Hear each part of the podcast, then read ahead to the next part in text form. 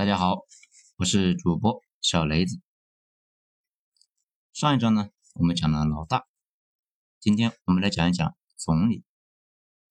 文章来自于二号头目的《九编文集》。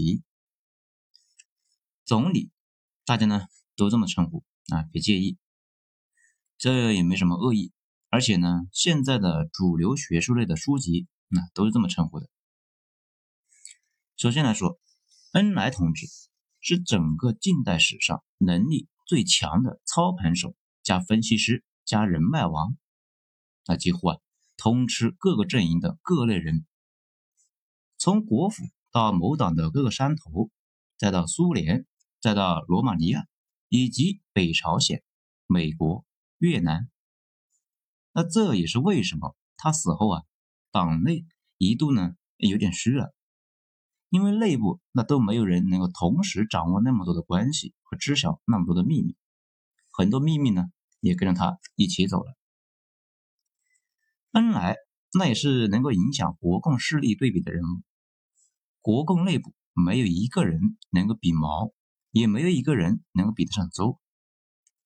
我们之前也讲过陈诚的前半生啊前半期，如果呢毛的对手啊是蒋，周的对手是陈。那陈诚那差得太远了，那不是一个等量级啊。他和毛的配合呢，可以理解成两个帝王级别的高手的配合。那这也就是解释了为什么毛一直对周啊不太放心。要知道，延安整风做检讨时间最长的就是周啊，那这个也正常，因为周那个时候有些做法呢确实不对。一切服从统一战线是王明说的。他呢支持的是最积极，但是事实证明毛是对的。后来他跟人解释他对毛的盲信，说他以前自己有些事跟毛的意见不一样，并且他坚定自己的事情是对的，但事实上每次他都是错的。周可以理解成职业的技术官僚，他几乎啊所有安排下去的事情啊都能搞定，但是和诸葛亮一样。缺乏决断能力，那这个呢也不是咱们编的，在《三国志》里面对他呢有评价。那你说你看《三国演义》觉得不是那样，那咱也没话说了，嗯，就是少了一点带头大哥的那种气质，没法临危受命扭转全局。所以啊，遵义会议之后，那一点一点的就退了下来。遵义会议结束的时候呢，毛还是他的助手，但是很快。毛一系列的魔鬼的步伐带领大家逃了出去，他呢也就默默的变成了辅助型的。其实，在那之前，他一直都是领导。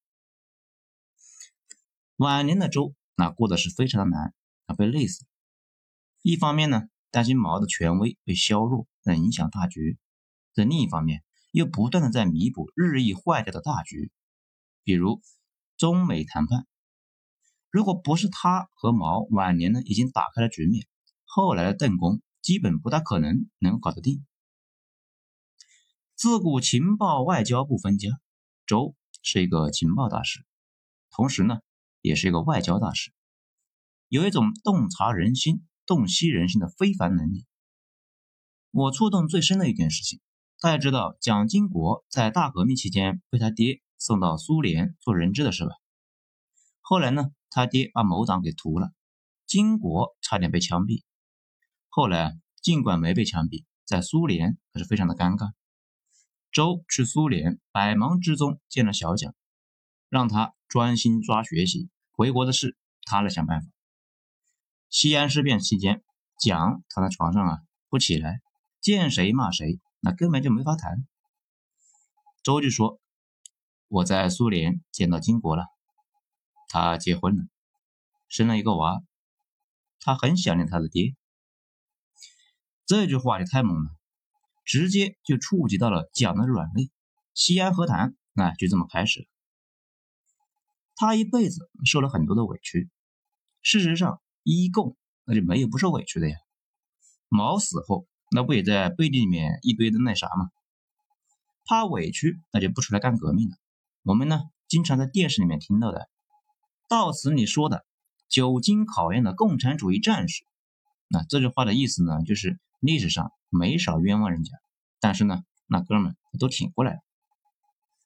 最后啊，初代里面绝大部分都是家境殷实的知识分子出来干革命，我一直都相信他们是真的想为这个国家做点事，而不是站在自己的阶层层面用屁股思考问题。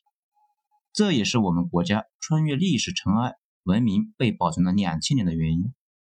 每到艰难的时刻，总有强人站出来，不畏生死，不怕委屈，完全不是现在那种庸俗的知识分子可比的呀。好了，就讲这些，精彩咱们下次接着继续。我是主播小雷子，谢谢大家的收听。